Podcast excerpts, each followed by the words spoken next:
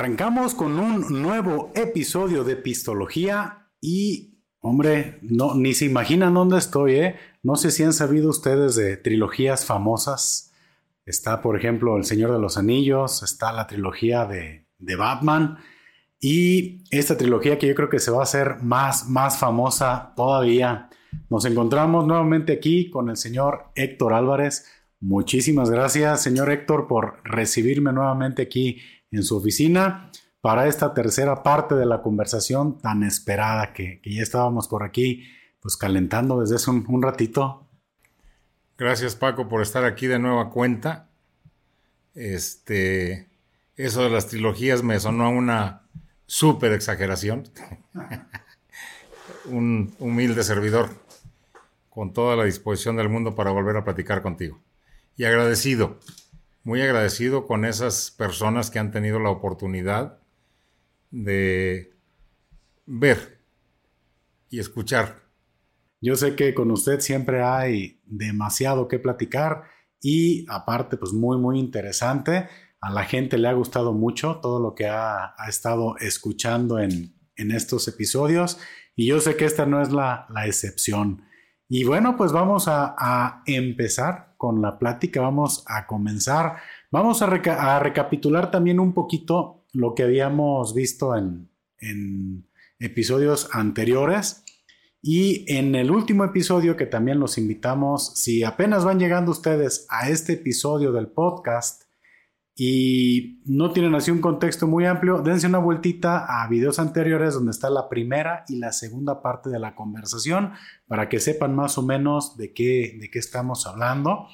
Y en el último episodio, ahora sí suena como, como serie, en el último episodio nos platicó usted de ese tiempo que, que duró, ¿cómo le podríamos decir? Como un año sabático, un año en el cual se alejó un poquito de, la, pues, de la escena política, que fue cuando terminó su primer este, periodo ¿no? como, como presidente municipal, que se fue al tema de la minería, ¿verdad? A, relajarse un poquito. Fue después de que salí del Congreso del, del Congreso, es correcto. Sí, perdón. haber ¿eh? sido diputado, Paco. fue el 2009-2012. Este, ya había sido presidente municipal y sí, efectivamente nos fuimos a, a otras actividades. Prácticamente lo que fue el 2012-2014, casi dos años, Paco, en los que tuvimos tiempo, mucho tiempo de reflexionar y de recapacitar de todo lo que habíamos hecho en el ámbito de la política. Obviamente, pues eh, muy al pendiente aquí del negocio de la fábrica de camisas charras y vaqueras espuela de oro, que es lo que nos ha dado de comer a mi familia y un servidor y a otros decenas de familias durante los últimos 33 años. En esa temporada, pues usted me imagino que replanteó muchas cosas. Muchas, muchas cosas. Muchísimas cosas. La, duda que a mí me, viene en, en este momento es si cuando regresa de esa temporada que estuvo eh, alejado, cuando vuelve usted a sus actividades aquí a la, fábrica, ¿tenía usted en ese momento ya alguna intención o algún interés nuevamente en la política o para ese momento usted ya estaba completamente, pues se sentía ajeno a toda la situación? La verdad es de que nunca dejé de observar lo que sucedía aquí en el municipio, en mi municipio. Este, este bellísimo municipio, la cuna del vestir. La cuna del vestir, aunque por ahí quieren cambiarle el nombre a otra, pues una burrada por ahí que se les ocurrió. Pero Zapotlanejo es la cuna del vestir. Este, nunca dejé de observar lo que estaba sucediendo y me dio mucha tristeza ver que lo que tanto trabajo nos había costado en el 2007-2009 para enderezar el rumbo del municipio, eh, pagar las deudas que nos habían heredado, que eran unas deudas enormes en aquel tiempo. Lo que hizo mi sucesor, Juan José Jiménez Parra, que en paz descanse y a quien eh, era mi amigo. Este, todos los esfuerzos de dos gobiernos para tener un municipio muy sano, un municipio que avanzaba favorablemente, un municipio en el que se eh, priorizaba la atención a los ciudadanos para, a los ciudadanos para atenderlos en el momento en que lo requerían, pues se había venido ya por tierra. Eh, desgraciadamente, pues todo mundo lo sabe aquí en el municipio, eh, entró a gobernar un grupo, un grupo que traía eh, unas ganas infinitas de destrozar al municipio. Destrozarlo financieramente hablando, atrasarlo en el tema de la infraestructura, dejar de atender a los ciudadanos. Y, eso era, era muy lamentable y para quienes verdaderamente estamos convencidos de que cuando le entramos a la política hay que entrar para servir y no para servirnos, para quienes estamos convencidos de eso, pues lo que estaba sucediendo en Zapotlanejo representaba un cuadro muy doloroso. A mí me gustaría preguntarle cómo surge el acercamiento con Movimiento Ciudadano, que es por el partido por el cual después contendió en, las, este, en las elecciones. ¿Cómo surge ese acercamiento? ¿Cómo se da? Eh, ¿En algún momento tuvo contacto con personas del partido? ¿Se acercaron? ¿Cómo se, fue gestando esa, esa relación con, con este partido? Bueno, parte de, parte de las reflexiones que tuvimos por ahí eh, durante esos dos años sabáticos fue precisamente en el sentido de eh, lo que había pasado con el Partido Acción Nacional.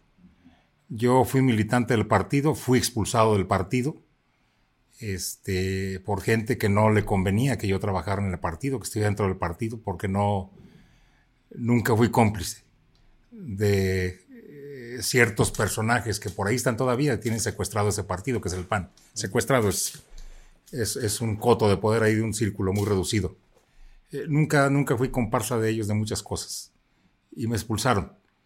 Y parte de la de mi sentido de pertenencia al partido en aquel tiempo era la lealtad que yo le tenía a un grupo político. Un grupo político que en el 2012 perdió el gobierno del Estado eh, perdió el candidato de ese partido político del PAN para lograr continuar eh, con la siguiente gobernatura a través del mismo partido.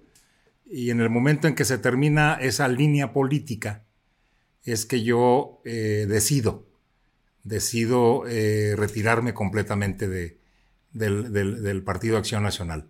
No de los verdaderos panistas, porque yo tengo muchos amigos verdaderos panistas que aún están ahí, muchos relegados todavía, pero sí del partido. Entonces viene un acercamiento con el que hoy es el gobernador del estado, Enrique Alfaro Ramírez, a quien yo lo había conocido desde que yo fui presidente municipal la primera vez y él fue diputado en el Congreso. Tuvimos un acercamiento por ahí. Él me eh, hizo el favor de invitarme a, a participar dentro de Movimiento Ciudadano, con la idea pues de que pues él en ese momento iba a ser presidente municipal de Guadalajara y empezaba a armar sus cuadros en todo el estado. Y a él seguramente le pareció interesante que yo participara para recuperar Zapotlanejo, pero ya por el partido Movimiento Ciudadano. Platicamos, acordamos y, bueno, pues los resultados fueron que eh, volvimos a participar en el 2015, en donde eh, tuvimos la suerte de contar nuevamente con el apoyo de la población, con un apoyo contundente, llegamos casi a 14 mil votos, les ganamos 2 a 1 a los demás eh, candidatos, muy buenos candidatos, pero tuvimos la suerte pues de que la votación se fuera casi 2 a 1 para ganar. Y cuando lo invita este, Alfaro a, a contender nuevamente, después de, esa temporada que pasó usted este, en esos dos años sabáticos, ¿Qué fue lo que, lo que sintió? ¿No le costó trabajo tomar la decisión nuevamente de, contender? ¿O sí se sentía ya para ese momento listo? Ya, ya tenía, este, ya había resuelto lo que tenía que resolver y estaba preparado para contender. Ya había resuelto lo que tenía que resolver, ya había ordenado otra vez la situación aquí en mi negocio, en mi fábrica. Este, no fue difícil tomar la situación, yo soy de decisiones muy rápidas las eh, razono, eh, las razono con mucha profundidad, valoro eh, las circunstancias y tomo decisiones, pero las tomo rápido. No tuvimos ningún problema para tomar la decisión. Hicimos equipo con el, con Enrique Alfaro y con todo su equipo de trabajo. Logramos recuperar otra vez a Potlanejo. Este, Enrique ganó la presidencia municipal de Guadalajara. En el estado estaba todavía eh, gobernando el, señor Aristóteles Sandoval, que en paz descanse, un hombre con el que eh, tuve una relación muy estrecha en el tema institucional, porque Aristóteles Sandoval, a pesar de que éramos de diferentes partidos, el del PRI de Movimiento Ciudadano, ayudó mucho a mi pueblo, ayudó mucho a Zapotlanejo. Es alguien al que yo recuerdo con afecto, con aprecio, porque no distinguía, no distinguía partidos, distinguía a los amigos, distinguía a la gente de trabajo y en el caso de Zapotlanejo nos reconoció y nos dio muchas obras, muchas obras con las que se beneficiaron todos los habitantes de mi municipio. Obvio decirte, y tengo que decirlo, que cuando llegamos otra vez en el 2015, encontramos en Zapotlanejo este, tal vez no sea la palabra correcta, pero es muy apropiada, eh, un verdadero marranero. Es más, se quedan cortos los marraneros. Le volvieron a dar la vuelta al municipio. Una deuda enorme otra vez como la que me tocó recibir en el 2007, que por cierto se me olvidó decir que después de que saliera el 2007, en el 2009, pagamos el 100% de las deudas que nos heredaron. Hicimos más de mil obras, más de mil obras que ahí están todavía, ¿eh? aunque los ciegos este, y los sordos ni las ven ni las oyen, pero buenos para comentar. Pero las obras ahí están. Pagamos las deudas y todavía dejamos dinero en tesorería. Algo muy similar a lo que sucedió ahora en el, en el 2021, que ya tendremos oportunidad de platicar. Aunque algunos este, bárbaros por ahí eh, lo nieguen, pero todo está documentado. Y entonces llegamos y tuvimos que hacer lo mismo, otra vez una reingeniería muy profunda. Yo soy licenciado en Administración Pública y no tengo los conceptos muy claros de cómo se manejan ahorita. Egresé hace más de 35 años, pero lo que hicimos fue compactar y achaparrar la administración. Volver a echar mucha gente para afuera que estaban ahí nada más de adorno. Eliminar un montón de aviadores que traían. Bajarnos los sueldos otra vez todo. Yo me quedé con la mitad el sueldo de lo que ganaba el anterior presidente municipal prácticamente. Y jalaron todos, regidores y todos dijeron, va para abajo, porque teníamos que generar recursos. La deuda que nos dejaban en aquel tiempo fue de casi 70 millones de pesos. 70 millones de pesos. Y el presupuesto apenas era de 190, 200 millones anuales. Entonces imagínate el estrecho margen de maniobra que teníamos para entrar y empezar a trabajar fuerte como lo hicimos en el 2007 también, que fue lo mismo. Negociamos con proveedores, negociamos con toda la gente que le quedamos debiendo, que por cierto a nadie le quedamos debiendo, ya al final del, del periodo. Este, y tuvimos la oportunidad en menos de 60 días de arrancar muy fuerte con obras que en ese momento eran impensables por lo estrecho del margen de maniobra por las deudas. Arrancamos fuerte, muy fuerte empezamos a batir las deudas. La más pesada fue la deuda esa famosa de las lamparitas mágicas. Ok.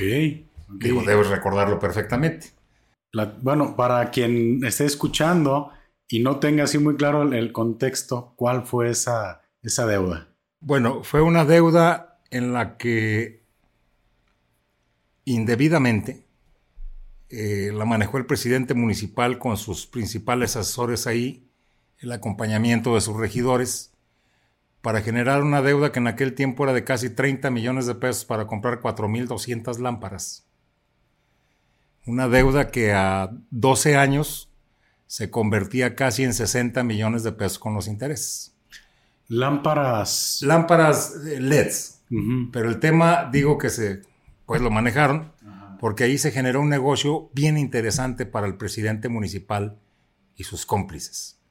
Las lámparas en aquel tiempo su valor comercial, su valor comercial andaba en alrededor de 4.000, 4.100 pesos.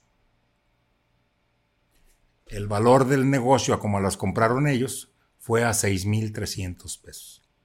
Entonces el negocito, pues ahí les generó unos 8 o 10 millones de pesos. Ah, clarito, muy claro, muy claro. Pero bueno, aprobaron por cabildo, Metieron el, este, proyecto, se los aprueban obras, con mucha alegría y entusiasmo, porque hasta un funcionario de México vino a convencer a los regidores. Sabrá Dios si estaba metido también ahí en el, en el baile. Y esa deuda también nos la heredaron. A proveedores, a constructores les quedaron debiendo un dineral. Me dejaron cinco o seis calles abiertas, con los anticipos nada más con la gente que estaba construyéndolas. Una de ellas fue la Ángela Peralta, ahí por la secundaria Moisés Sáenz. Otra importantísima fue allá en Santa Fe, que atraviesa la, prácticamente la, la cabecera en la zona norte. También ahí duraron como seis, ocho meses la gente batiéndose en el lodo. Me tocó terminar todo eso. Eh, gracias a Dios, este, hubo anomalías mucho, mucho, mucho más fuertes. Nomás imagínate que en aquel tiempo el descaro, que está sucediendo algo parecido ahorita, a mí me late que son de la misma escuela con los que están gobernando ahorita en Zapotlanejo. Digo, porque en aquel tiempo se atrevieron a comprar dos perros belga malinois para la policía en 72.500 pesos cada perro. Y no los pagaron, o sea, lo dejaron en deuda. Entonces, cuando la persona vino a cobrar, le dije, oye, pero esos perros hablan alemán o qué, o por qué tan caros. Dijo, no, es que así me dijeron que los facturara. Ah. Dije, pues te pagaría uno y deja checarlo. Un problema ahí. Yo tuve problemas con, mucho con la gente que, o con esas gentes que les quedaban debiendo dinero. Era un cochupo, pues. Entonces, lo más curioso es que cuando fuimos a revisar los animalitos, pues, eran animales muy buenos, bonitos, pero no, no 70 mil pesos, pues. Es un perro finísimo, en aquel tiempo valía 10, 12 mil pesos, 25 ya entrenados. Y cuando fui a revisarlos, se me ocurrió arrimarme tantito, me agaché poquito y dije, a ver, espérenme, la factura dice que son dos machos, belga malinois. ¿Y qué crees? Era un perro, macho y una hembra. Hasta en eso se apendejaron. De ese tamaño. Te digo que muy parecido ahorita, porque hace tiempo, unos meses, compraron unas botas para los trabajadores que cuestan en el mercado 400 pesos. Ya con el descuento te las andan dejando en 380 y las facturaron en 750 pesos. Parecido a lo de los perros. A lo mejor las botas eran de piel de perro belga malinois. Eso es lo que hay que investigar. Por eso son caras. Que además ahí estarían cometiendo algo, ¿no? Muy parecido, muy similar, o sea, ya estoy observando otra vez. Y entonces recorrimos esa administración con un gran equipo de trabajo, un equipazazo de trabajo. Gente muy comprometida, eh, muy reducida la nómina. En aquel tiempo traíamos 550 trabajadores y nos dábamos abasto para todo. Para todo. Y para atender a la gente en el momento que se requería.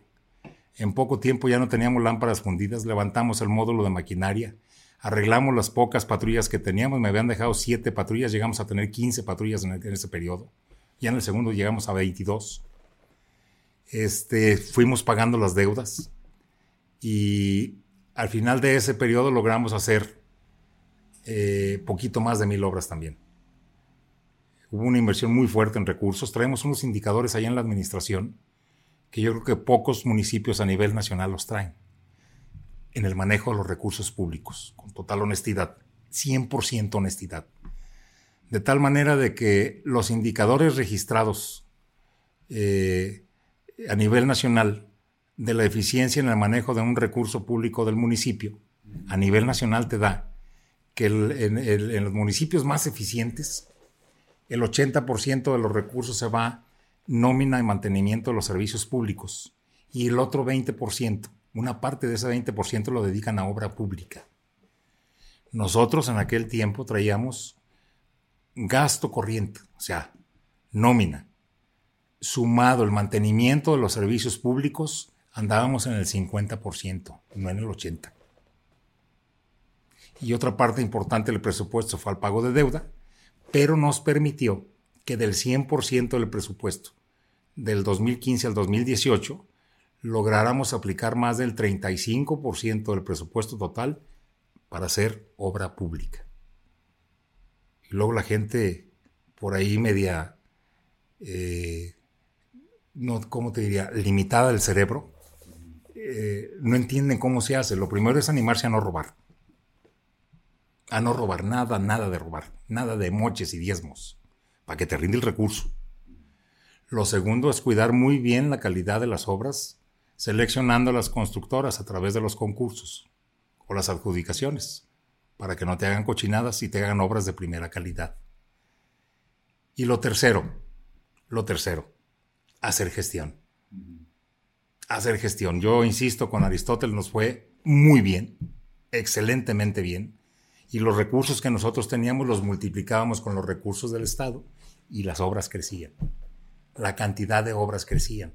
Por eso hicimos tanta obra. De tal manera pues que cerramos un 2018 con números eh, muy, muy aceptables. Bajamos en más del 70% la deuda que nos heredaron. Cerramos con más de mil obras. Y al final del 2018 no le quedamos debiendo nada prácticamente nada a los proveedores y a todas las constructoras y la gente que anduvo trabajando con nosotros en esa gran cantidad de obras. Una administración muy sana. 2015-2018. Que después continuó otro. Pues después se viene otra vez el planteamiento. Pero va Enrique Alfaro al gobierno del estado. Ah. Y me vuelve a invitar, oye, pues ya está el tema de la reelección aprobado, pues entrale otra vez. Va de nuevo. Pero antes de pasar a la reelección, me gustaría leerle un encabezado del cual mucha gente ha tenido muchísimas ganas que, nos platique. Y dice así, ya, ya a lo mejor con ese encabezado. ¿Encabezado de qué? De una nota ah. que por ahí encontré y dice lo siguiente. No voy a ser de los que siempre me quisieron linchar, ¿eh? Ah, no, no, no, no. Y de los que siempre me quisieron linchar, porque yo tenía varios enemigos en los medios. En los medios de comunicación serios como Mural, Mural nunca estuvo de acuerdo con mi postura en ninguna parte. O los chayoteritos, ¿sabes? Que andan por ahí diario, que van y te extorsionan para hablar bien de ti. O algunos tuiteritos de esos banqueteros también, que todo el tiempo están chingue y chingue y chingue para que los voltees a ver. No, este creo que es más amable y es un tema que la gente ha tenido muchas ganas de escuchar de viva voz de parte de, usted y dice lo siguiente. Impone Catrina de Zapotlanejo récord Guinness. Eso fue algo que todavía lo disfruto cada que recuerdo. Nosotros cuando llegamos sabíamos que teníamos que hacer, aparte de todos los movimientos estratégicos hacia el interior de la administración para dar resultados de inmediato y no esperarnos un año, o dos, este, teníamos que hacer algo para que la gente volteara a ver a Zapotlanejo. Zapotlanejo estaba muy golpeado, la economía estaba muy caída. Hay que recordar que parte de la economía del municipio lo mueve el tema de los textiles, la fabricación de ropa y venta de ropa. Este, aparte de los lácteos de Santa Fe eh, y otras muchas actividades que se desarrollan. Entonces necesitábamos encontrar algo que ya habíamos hecho en la primera administración en el 2008-2009, 2007-2009. En el 2009 hicimos el primer altar de muertos, ¿eh? El primer, sí, un festival. Lo hizo un gran amigo de nosotros aquí en Zapotlanejo, Israel. Este, es un artistazo ese amigo. Y un tipo muy noble, muy sencillo. Y entonces dijimos, retomemos lo de la Catrina, pero ahora de grandes dimensiones. Tenemos que lograr impactos mucho más fuertes para que la gente venga a Zapotlanejo, conozca Zapotlanejo, disfrute Zapotlanejo y compre y consuma lo que hacemos en Zapotlanejo. Y entonces ocurrió la, idea de la Catrina Gigante. ¿Había tenido usted, por ejemplo, mm, había visto antes algo del estilo? O, no existía en ninguna parte. No existía. Habían las celebraciones de la Catrina. Lo que sí existía era el eh, lo que sí existía cada 2 de noviembre, el Día de Muertos, ah, o un día antes, un día después. No, el Halloween. Ah, ok el montón de chiquillos en la calle pidiendo dulces y ya vestidos de calaveras y la chingada y decías, esto no es México. Y estamos en México, estamos en Jalisco, estamos en Zapotlanejo. Entonces tomamos lo de la, como ejemplo la Catrina de Posadas, una imagen que vi un día en Aguascalientes, un mural grandote que está por ahí en los anillos periféricos de Aguascalientes, hermosísimo, no me acuerdo si en el 2 o en el 3. Y de ahí surgió la idea de que ya chingamos. Vamos por la Catrina. Vamos por la Catrina. Vamos a recuperar las antiguas tradiciones de los apotlanejenses, de los calicienses y los mexicanos. Y entonces pusimos un gran equipo de trabajo que encabezaba por ahí el profesor Ernesto Navarro, Rubén, Abraham, un equiponón de gente, de gente de trabajo. Este, y diseñaron la Catrina, diseñaron los altares, y luego se nos ocurrió, ¿y por qué no implantamos el récord Guinness? Investigamos por todas las, no existía pues. Nosotros fuimos los pioneros, ¿eh? Pioneros en ese... Y entonces vimos la forma, no había mucho dinerito, pero de algún lado va a salir. Conseguimos patrocinadores de una cosa, de otra cosa, de otra cosa, y logramos contratar a la gente de Record Guinness que están en Nueva York. Pues desde allá se vino el señor, pagamos todo, y se implantó el récord a nivel mundial. La Catrina más grande del mundo, el récord mundial, el récord Guinness, registrado y reconocido oficialmente, es de Zapotlanejo y lo hizo un gran equipo de zapotlanejenses, mujeres y hombres comprometidos. Y no nada más eran del gobierno. Se involucró un, un montón de gente de la escuela, chiquillas, chiquillos, jóvenes, adolescentes, amas de casa, ayudarnos a, a armar los ramos de flores, los altares, los acerrines pintados, porque fue muy, muy laborioso. De ahí nació la idea. Y bueno, más o menos. seguimos. ¿Cuánto tiempo de, preparación? O desde más o menos qué mes comenzaban los preparativos. Este, de esa, de esa, primera Catrina estuvo muy forzado porque entramos un mes antes. Un mes antes. O sea, fue. Mi gente trabajó. Ajá. Yo también le entré, pero no quiero presumir. Las 24 horas del día y eran turnos de dos, tres horas de dormir, el que hacía la fibra del vidrio, el que pintaba las calaveras, el que pintaba los acerrines. Ya la expertise después de, de esa primera ocasión dijeron, no, pues, espérame, un mes no. No, no. Ya después se programaba seis meses antes. Seis meses. Lo más interesante es que todos los eventos de la Catrina siempre hubo patrocinadores de todos tipos, desde las constructoras que hacían obra, que antes les pedían mochada, ahora les decía, les toca de a tanto, depositen la tesorería con recibo deducible de impuestos. Es para la Catrina. También era para los zapatos de los niños en las escuelas, para las mochilas que regalábamos en aquel tiempo que no había apoyo del gobierno del Estado. Y un montón de patrocinadores, siempre hubo. Mucha gente por ahí, gente que tiene dos dedos de frente, este, para pensar y una nariz larga para mentir por ahí argumentaban que era carísima la Catrina y que, si no había dinero para eso, que la fregada, pero nunca se pusieron a investigar que realmente el municipio en cada evento de la Catrina no invertía más de que el 80 o el 90% de lo que costaba. No, nunca se fijaron en eso. Y había gente que pegaba el grito en el cielo, ¿cómo se fueron a gastar en eso? Pero luego empezaron a ver los resultados. En cada evento que fue creciendo, creciendo, creciendo. Bueno, en el último que pudimos, en el penúltimo, y el último que pudimos hacer, nosotros medimos los impactos en redes sociales y en medios de comunicación y hubo eventos que en los nueve días o diez días que duraba, logramos registrar alrededor de 150 a 190 mil asistentes, personas, no nada más del Estado, ya venían de otros estados y otros países, ¿eh? está registrado. Este, asistencia de 150 a 190 mil personas y en los medios de comunicación, redes sociales, traíamos arriba de los 30 millones de impactos. Visualizaciones de los videos, los eventos, los concursos, todo lo que se hacía alrededor. De tal manera de que esa hermosísima Catrina Zapotlanejense, en ese mes de noviembre, generaba, aparte de la Avenida de los Visitantes, un gran consumo de los productos que había aquí. Hubo años en que muchos productores a finales de noviembre ya no tenían mercancía para vender en diciembre, se adelantaba la Navidad. Y eso algunas gentes no lo vieron, la mayoría sí. Ese fue el éxito de la Catrina. Aparte de que la Catrina tiene otros 8 o 10 récords registrados ante notario. La Catrina más grande del mundo de Zapotlanejo, el Catrín más grande del mundo en Zapotlanejo, el vestido de la Catrina más grande del mundo en Zapotlanejo, el traje frac cuando se casó la Catrina en el último evento, de Catrín más grande del mundo de Zapotlanejo, este, la mayor cantidad de novias Catrinas. ¿Ya no te acuerdas? bueno, pues la gente no se le olvida. Novias y novios Catrines y luego las parejas de Catrines y niños Catrines. Todos esos récords se registraron.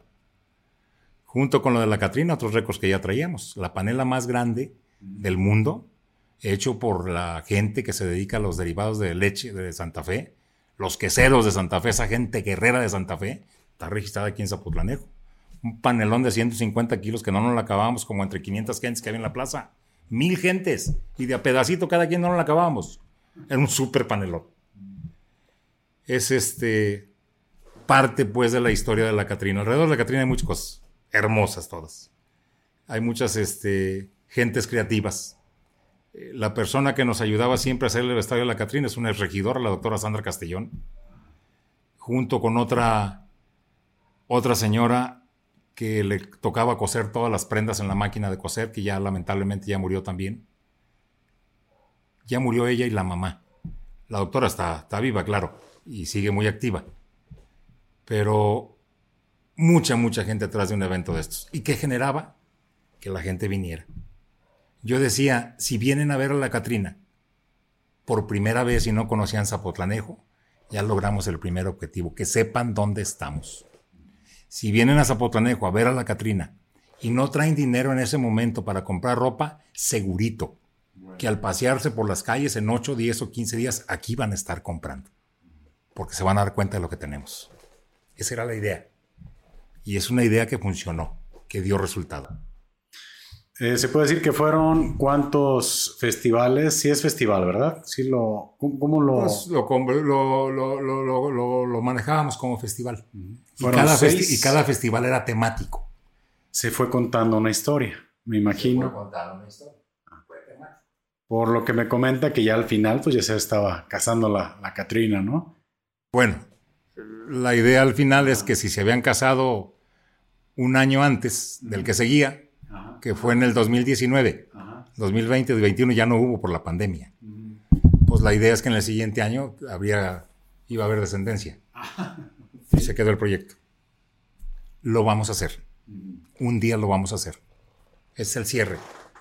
Porque para mí la familia es la base. Dicen por ahí la base de la sociedad. Es la base de la armonía es la base del amor que debe de haber entre los seres humanos. La familia lo es todo. Los hijos son todo. Tu esposa lo es todo. Y es que, bueno, ya, ya lo he comentado yo en varias... Lo vamos a hacer, ¿eh? Lo vamos a hacer. El proyecto está, estoy seguro que lo vamos a hacer. Todos, es que... ¿Cuándo? Ya veremos, pero lo vamos a hacer. Sí, lo que pasa es que, como ya le he comentado ya, las personas que siguen por aquí el, el podcast, saben que yo, yo vengo de Atotonilco el Alto. Y para mí, cuando yo llego aquí a Zapotlanejo, yo llegué a Zapotlanejo ya a, vivir en el 2018. Para mí fue definitivamente una celebración, o sea, se me hizo muy interesante la forma en la cual se celebraba aquí el Día de Muertos con, con esa, ese festival de, de ese tamaño. Y, y, es algo que yo escuchaba también de personas de fuera de Zapotlanejo. Les llamaba mucho la atención y a mí en lo personal sí se me hacía una idea muy padre, muy original. Y la verdad era algo que yo disfrutaba cuando, cuando se hacía, ¿no? El, el, festival y pues desafortunadamente, como comenta, vino el tiempo de la pandemia, que también es otra, otro tema que me gustaría platicar con usted, de las dificultades que, que tuvo que, que afrontar muchísimos que me imagino que se tuvieron que tomar decisiones muy complicadas también en esa temporada, pues para, para, ser, para ser gobierno se tuvieron que implementar muchas cosas que me imagino que fue muy, muy difícil como, pues sí, como presidente, como administración, pero definitivamente era algo que pues se disfrutaba, el, festival de la, de la Catrina. Algo muy hermoso. La verdad, sí, sí es... Van a regresar a ese tiempo, no te preocupes. Esperemos. De que, van a regresar, van a regresar. Creo que es una, una tradición muy. que no debemos de perderla. Es una tradición. Si ya traes un avance, si ya traes una fuerza, una capacidad de convocatoria como municipio, como pueblo, como zapotlanejense. O sea, ¿por qué cerrar lo poquito que tengas de cerebro cuando llegas a gobernar, lo poquito que puedas tener? ¿Por qué cerrar y decir, al cabo, esto no lo hice yo, lo hizo el otro? Y empiezas a cometer puras pendejadas. Ojo, esos temas esos eventos o esos festivales como otras muchas cosas más que hacíamos, no tienen color político, ¿eh? No deben tener color político. Son de la gente, son para la gente y para beneficio de la gente. Y ahí no tiene que haber colores políticos ni partidos, ni fobias. Y eso es lo que estoy viendo hoy, por esto digo que ya estoy observando. Las cosas buenas las haga quien las haga, hay que seguirlas. Las cosas malas hay que señalarlas, observarlas y no hacerlas. Pero como aquí está todo al revés otra vez. Andan. Bendito Dios.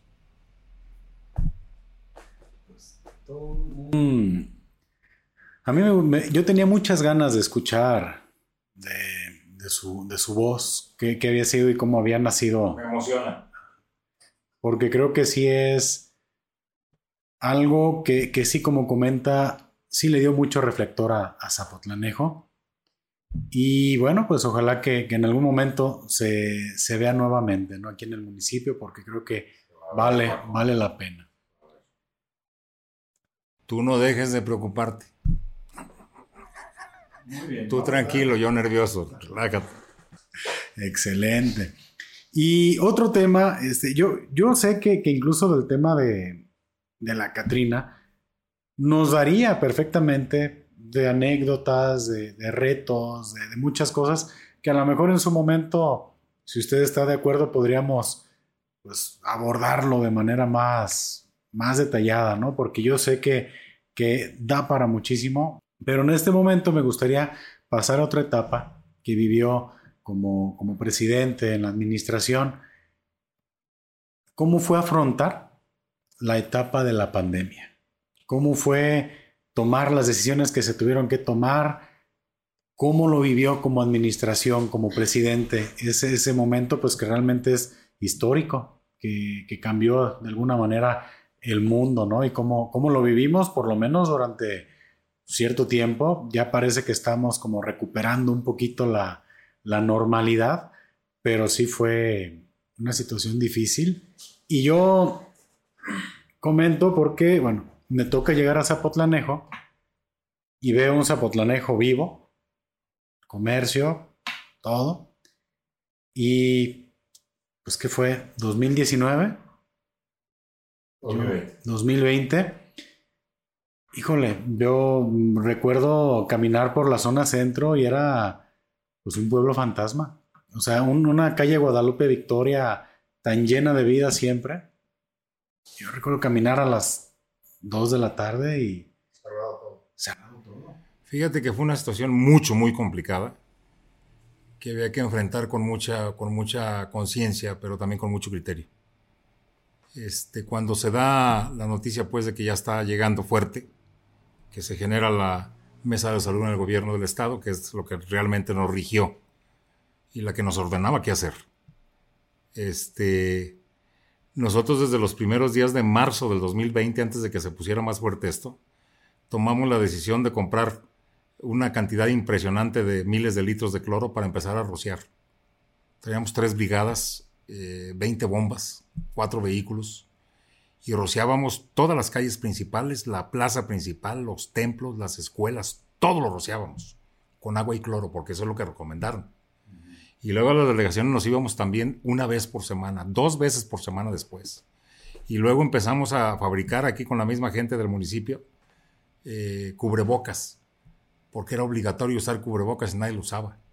Entonces empezamos a comprar cubrebocas, llegamos a, a compramos más de medio millón de cubrebocas en año y medio y armamos brigadas con los regidores, con las regidoras, con las gentes de participación ciudadana, para irse a las calles, a las colonias, a las tiendas, a los templos, a entregárselos a las personas y a pedirles que se los pusieran para que tomaran conciencia. Este, paralelo a ese, fumigábamos también contra el dengue. Traíamos cuatro cañones en dos vehículos y se fumigaba a mañana y tarde. Cabecera municipal, delegaciones, porque el problema estaba empatado. El más grave era lo del lo del COVID, pero el dengue también nos estaba pegando. Entonces había que empatar el esfuerzo de toda la gente. Ahí yo he manifestado siempre un agradecimiento muy profundo por mi gente, por mi equipo de trabajo, que yo tenía en aquel tiempo que no se me rajaron ni un día.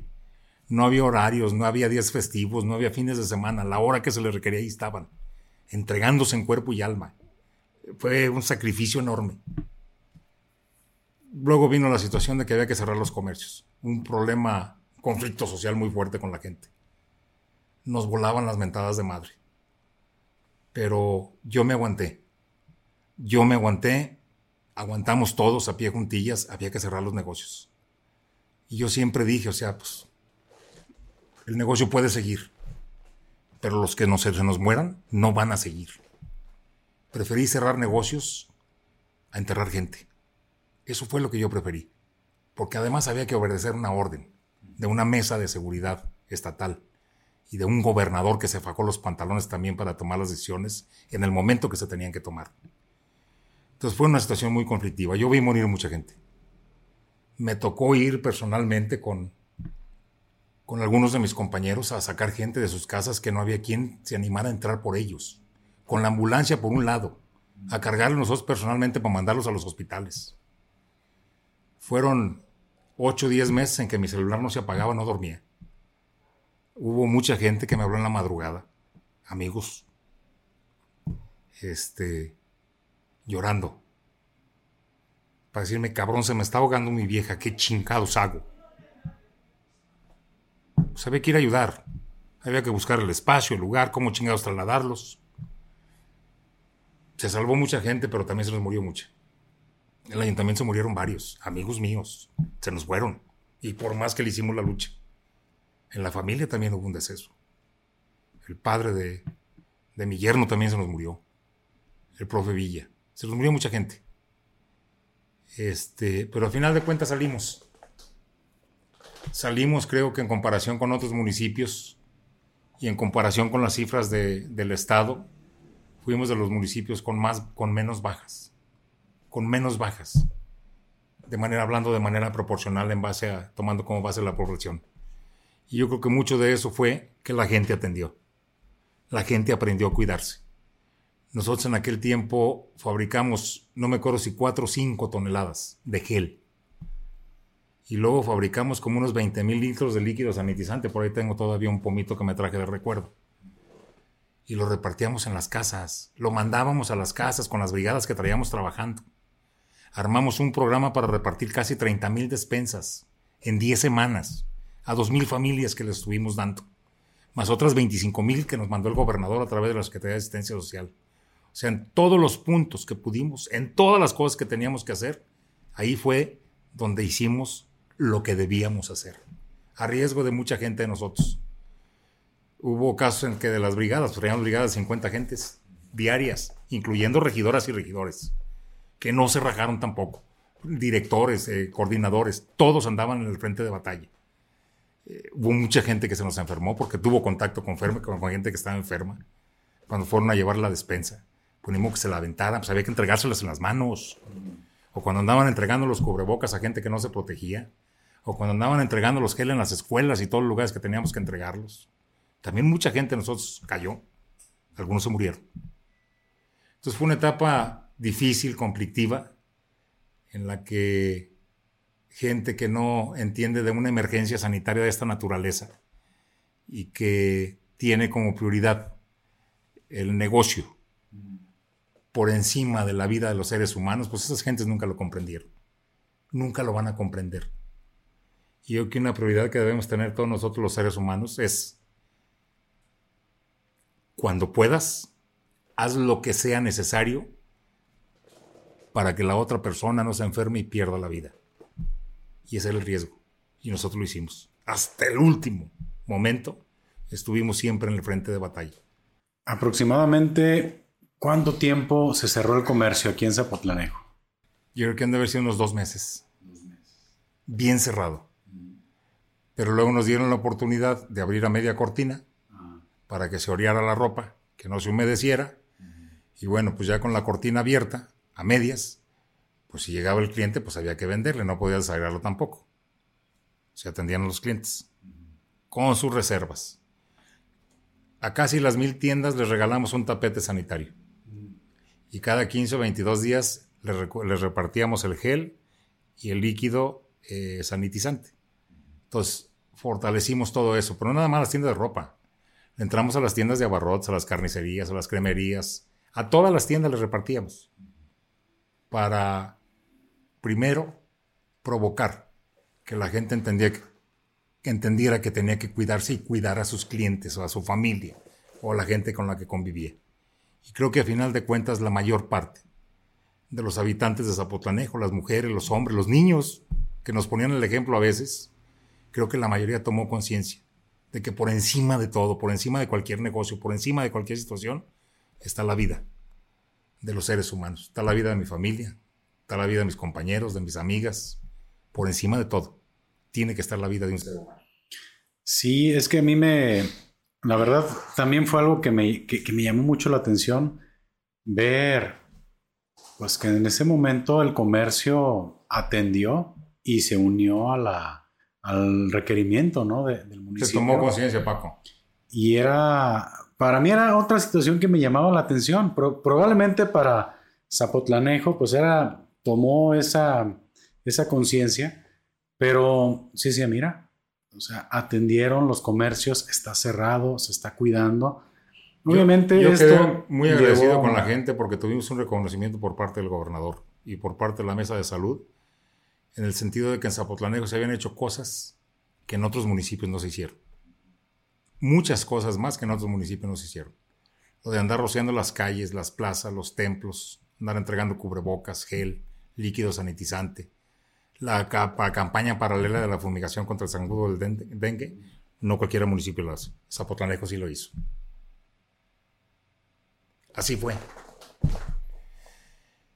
Y salimos bien a final de cuentas, con tristeza por los que se fueron, con mucho pesar por toda la gente que murió, pero también con mucha alegría y agradecimiento por la gente que entendió que teníamos que cuidarnos entre todos. El gobierno hizo su parte y la mayor parte de la población de Zapotlanejo también hizo su parte. Sí, pues yo creo que fue una etapa bueno, complicada para todos, definitivamente. para todos todos este, pasamos por esta situación. Ahorita tenemos oportunidad de platicar, platicarlo, de, recordarlo, pero sí, sí me imagino, bueno, para a nivel personal, pues fue complicado. Ahora me imagino, pues al nivel de decisiones que se tuvieron que tomar. Muchos noches sin dormir, Paco. Me imagino que pues fue dedicarle el 100% de, de los recursos. Totalmente. Eh, considera que, que el tema de la pandemia obstaculizó este, algunas situaciones en, su administración o igual sí se trató de, sacar de manera paralela pues otras situaciones. Lo que pasa es que cuando le entiendes al tema de la administración, cuando le entiendes al tema de la administración y sabes planear estratégicamente, una contingencia de esas no te provoca ninguna situación, ya sea lo que vas, que los haya desbalanceado, absolutamente. Nada y no dejamos de hacer nada, conste. Es cuestión de entenderle al tema de la administración, cómo administrar los recursos. Y en una situación de esas, cómo mover los recursos, dónde debes de dejar de gastar para cubrir una situación de estas, para generar un fondo, para cubrir una situación de estas, sin descuidar lo que ya está planeado. Hay que entenderle el tema. Se logró salir adelante. Totalmente. Totalmente, gracias a Dios. No, pues sí fue una, me imagino pues que una de las, de las decisiones también más difíciles pues fue obviamente pues dejar de hacer, en este caso, ¿no? El festival, ¿no? Recordando un poquito lo que platicábamos. Se quedó encaminado. Yo creo que sí, se interrumpieron muchas cosas, muchas cosas se tuvieron que suspender. Muchísimas. Pero fíjate, eh, no por eso dejamos de hacer obras, ¿eh? No por eso dejamos de prestar los servicios públicos, al contrario, los eficientamos. Había que cuidar la calidad del agua, había que cuidar que las calles estuvieran iluminadas, había que cuidar que no estuvieran las banquetas invadidas por el zacate porque la gente tenía que moverse rápido, que los andadores estuvieran en buenas condiciones para quienes tuvieran deseos con la debida protección de salir a caminar, a hacer ejercicio, estuvieran en condiciones de transitar por esos espacios. No descuidamos nada, o sea, una crisis de esa naturaleza tuvimos con el equipo de trabajo la capacidad de manejarla, de controlarla o mantenerla bajo control sin descuidar ninguna otra de nuestras obligaciones institucionales. Y eso fue gracias a ese equipo de trabajo que se la partió. Que se la partió y que estuvo todo el tiempo sin andar pichicateando o pidiendo horas extras o a ver si me das, te doy, ni madres. Todos entregados al 100%.